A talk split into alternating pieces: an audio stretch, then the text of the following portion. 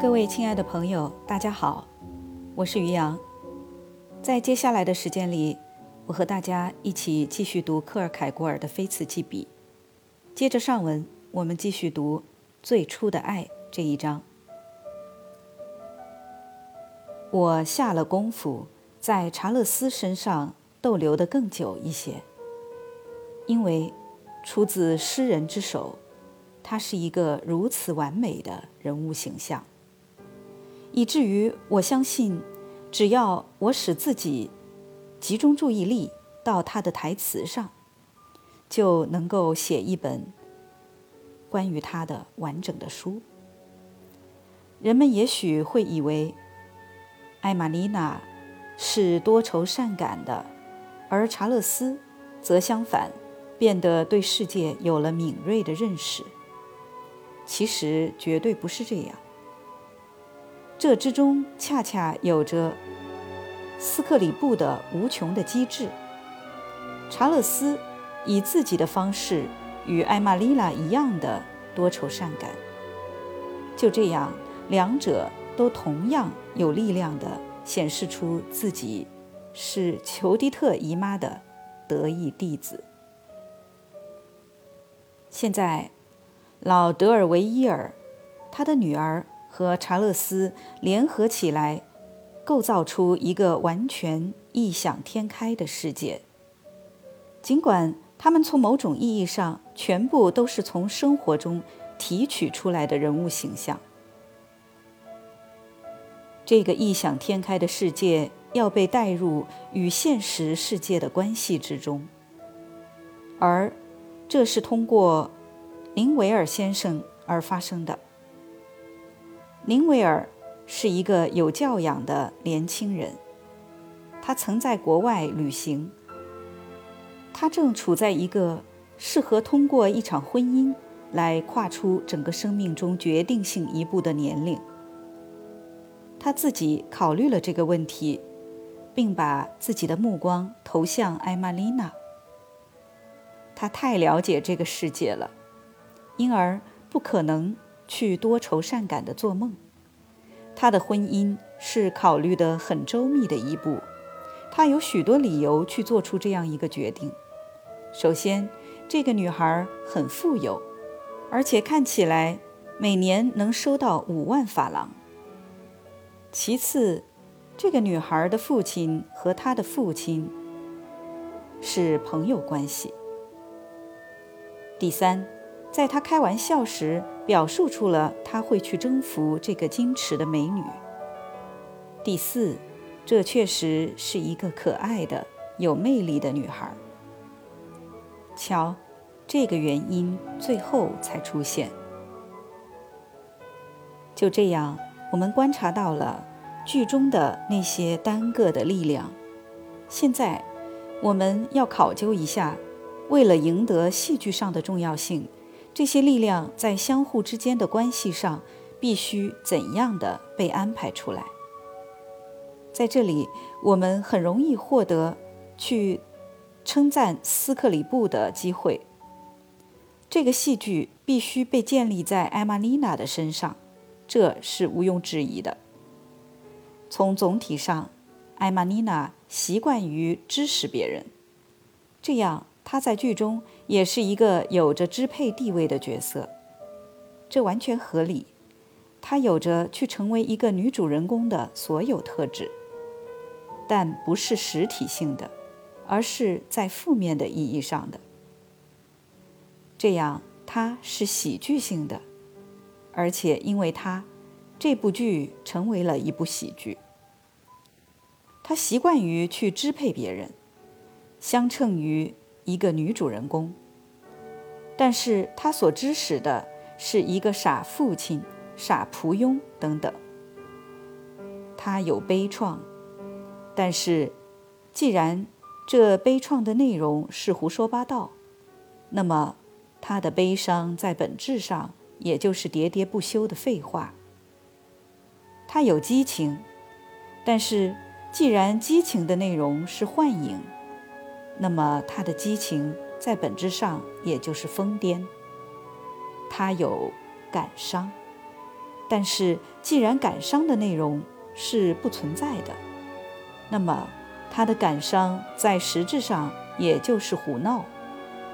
他想要为自己的激情牺牲所有的东西，这就是他要为乌有牺牲一切。作为喜剧性的女主人公，他是无与伦比的。在他那儿，一切都是围绕着一种幻觉，而在他之外的一切又都是围绕着他，并且也因此而围绕着他的幻觉。我们很容易看出，这整体的设计会具备多么完全的喜剧效果。我们向这喜剧之中看进去，就好像是看见一个由可笑滑稽构成的深渊。艾玛妮娜的幻觉所指向的对象不多不少，那就是她爱他从八岁起就一直。没有再见到过的表兄查勒斯，他找来捍卫自己的幻觉的主要依据就是这个：最初的爱是真正的爱，一个人只爱一次。作为对最初的爱的绝对有效性的捍卫者，艾玛妮娜代表了一个由无数人构成的群体。当然。人们会认为不止一次的去爱是可能的，但是最初的爱却与任何一种别的爱都有着本质性的区别。这一点，除了通过去假设有一种富于同情心的魔鬼存在，并且他向人稍稍喷洒了一些用来装点生活的镀金液之外，无法得到解释。最初的爱是真正的爱，这一陈述是非常完满的，并且能够以很多的方式来对人们起到帮助的作用。如果一个人不是很幸运而无法得其所愿，那么他还是有他自己最初的爱的甜蜜；而如果一个人要不幸的去爱很多次，那么。他每一次去爱，就都是最初的爱。就是说，这一陈述是一种非常诡辩性的陈述。如果一个人第三次去爱，那么他可以说：“我现在的这次爱，才第一次是我真正的爱，而真正的爱才是最初的爱。”因此，这种第三次。就是我最初的爱。这诡辩的地方在于“最初的”这一定义，在同时既是质的，又是量上的定义。如果一个官夫和一个寡妇凑合到了一起，如果各自都带着五个孩子，那么他们在婚礼上还是要相互向对方确定，这是他们最初的爱。艾玛妮娜在自己的罗曼蒂克正宗之中，会带着厌恶来看待这样的一种结合。这对于她会是一种谎言般的可恶，对于他就好像一个修士和一个修女间的婚姻，对于中世纪的人们一样的被嫌恶。他以量的定义来理解这一陈述。并且带着这样一种良心上的度量，因而他认为他八岁时的印象对于整个人生是决定性的。他也以同样的方式来理解第二句陈述：一个人只爱一次。然而，这句陈述也同样的带有诡辩性和伸缩性。当一个人多次去爱，并且每一次他都拒绝之前注次的有效性，这样这个人仍然宣告了一个人只爱一次这一陈述的正确性。艾玛妮娜则是在数量上绝对性的来坚持这一陈述，无人能够反驳，因为每一个敢于反驳的人，他都会坚决不给予好感。现在。他必须去获得经验，而经验又反驳着他。问题就变成了，在这一点上，我们应当怎样去理解我们的诗人剧作家？事实显示出，他爱的是林维尔，而不是查勒斯。这个问题的答案在这里就会去决定，这部戏剧是在无限的意义上是喜剧性的，还是在有限的意义上起着道德教化的作用。正如我们所知，剧作结束于艾玛妮娜从查勒斯转向了林维尔，把手伸给他，说：“这是一个错误，我把过去的东西混淆为将来的东西。”现在，如果这部剧是在有限的意义上起着道德教化作用的话，就像人们在一般的意义上所领会的，那么。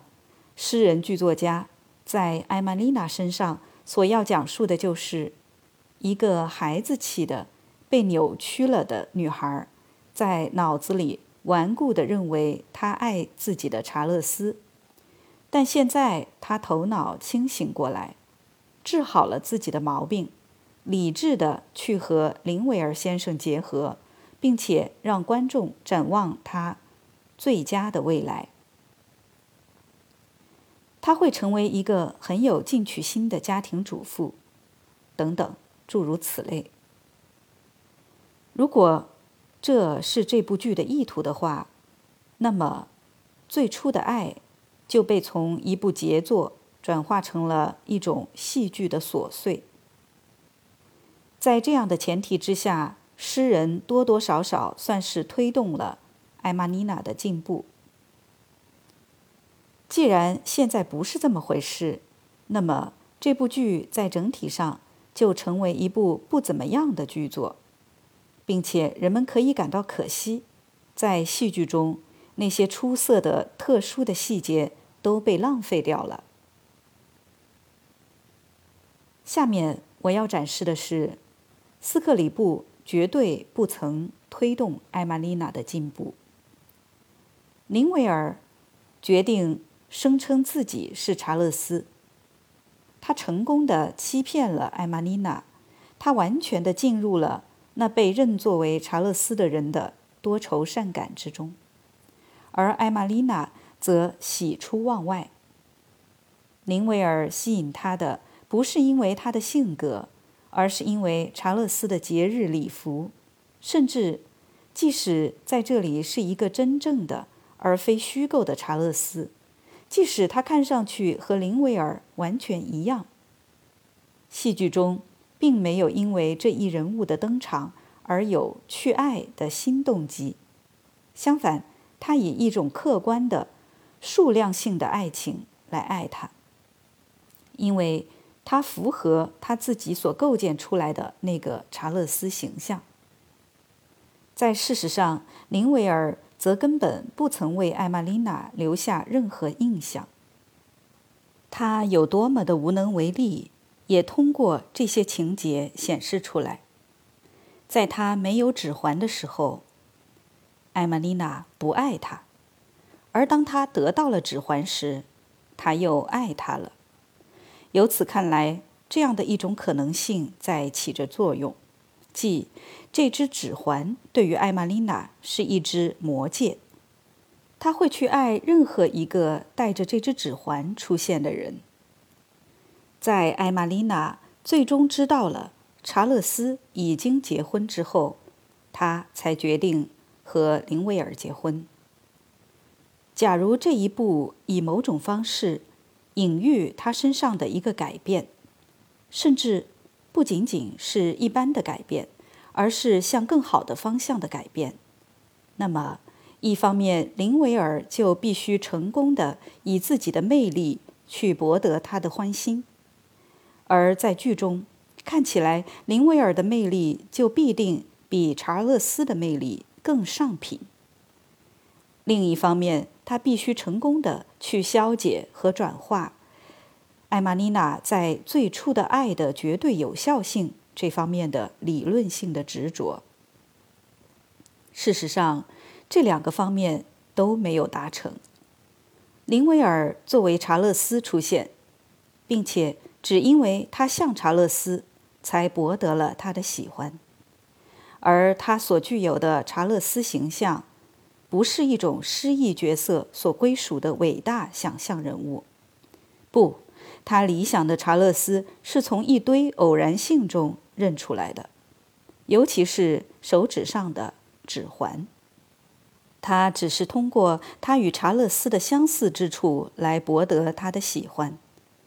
他并不去把自己身上的任何一个能够为艾玛丽娜留下印象的可爱的品质展开出来。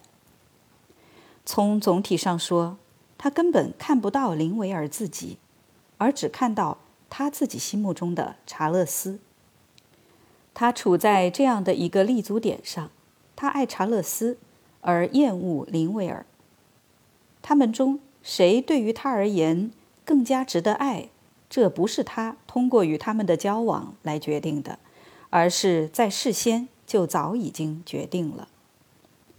在查勒斯作为林威尔登场时，他觉得他很可恶。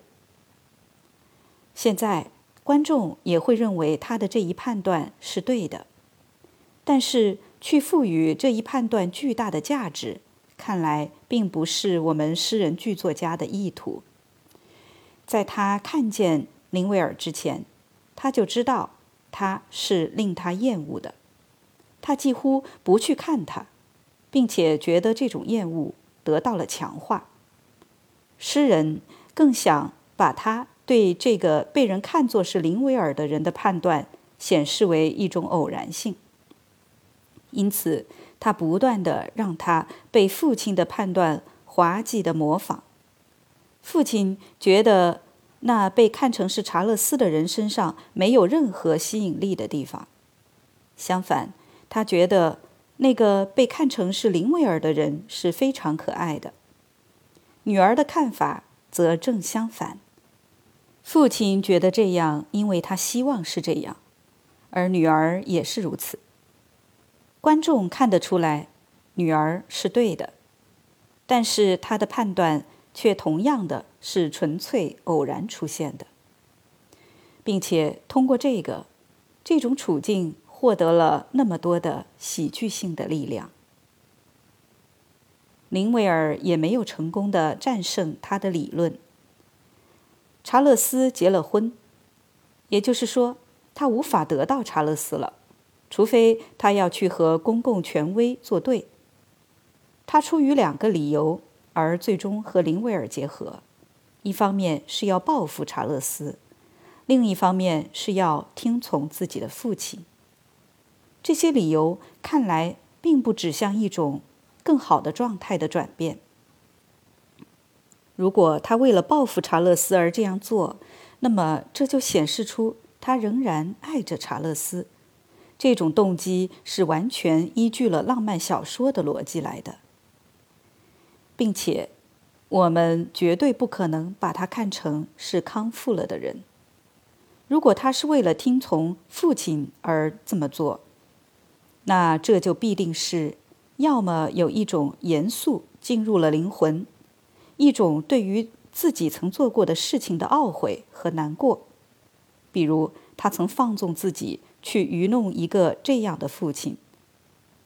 父亲的唯一弱点。就是对他太好了，但是这种情况会与整部戏剧发生矛盾。要么另一个解释就是他的顺从听话是基于这样的一个原因：父亲的意愿与他的任性念头终于和谐了，而这样他在这里又一次是没有发生什么转变的，在剧中。看不出丝毫的迹象，隐喻了他对林维尔的选择要比他所做的任何别的事情更明智。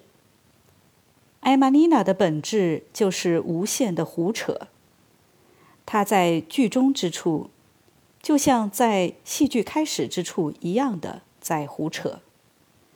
因此，我们完全可以尽情的享受整部剧的喜剧效果。这一喜剧效果是通过处境不断的与他作对来发起的。在剧的最终，他并没有得到改善，正如正如埃拉斯姆斯·蒙塔鲁斯在霍尔堡的情形。他是一个太完全的理论家，太出色的辩证家。而且每一个有着固执观念的人，都是同一根弦上的大师。因而，艾玛丽娜不可能通过经验而被说服。查勒斯对她不忠诚，他就和林维尔结婚。但是他罗曼蒂克的良心对他毫无责备。如果裘迪特姨妈还在世的话，他会平静地走向姨妈。他会对姨妈说：“我不爱林威尔，我从来不曾爱他，我只爱查勒斯，并且我还要说，一个人只爱一次，而且最初的爱才是真正的爱。但是我尊敬林威尔，所以我和他结了婚，并且尊重了我的父亲。”这时，裘迪特姨妈就会回答：“对呀，我的孩子。”教科书在一个注脚当中允许这一步。他会说：“当相爱的人无法相互得到对方，那么他们就应当继续宁静地生活下去，并且尽管他们无法相互得到对方，他们的关系还是应当有着同样的意义，就好像他们相互得到了对方那样，而且他们的生活应当是同样的美好。”并且以所有的方式都应当被看成是一种共同的生活，这是我从我自己的经验当中得知的。我最初的爱是一个师范生，但他无法得到谋生的工作。他是我最初的爱，并且成为了我最终的爱。至死我都没有结婚，而他则都没有工作。但是如果两个人中的一个对另一个不忠诚，那么，这另一个就可以得到允许去结婚，而以这样的一种方式，他是因为出于尊敬而这样做的。好了，今天我们就一起读到这儿，感谢大家的收听，我们下次节目再会。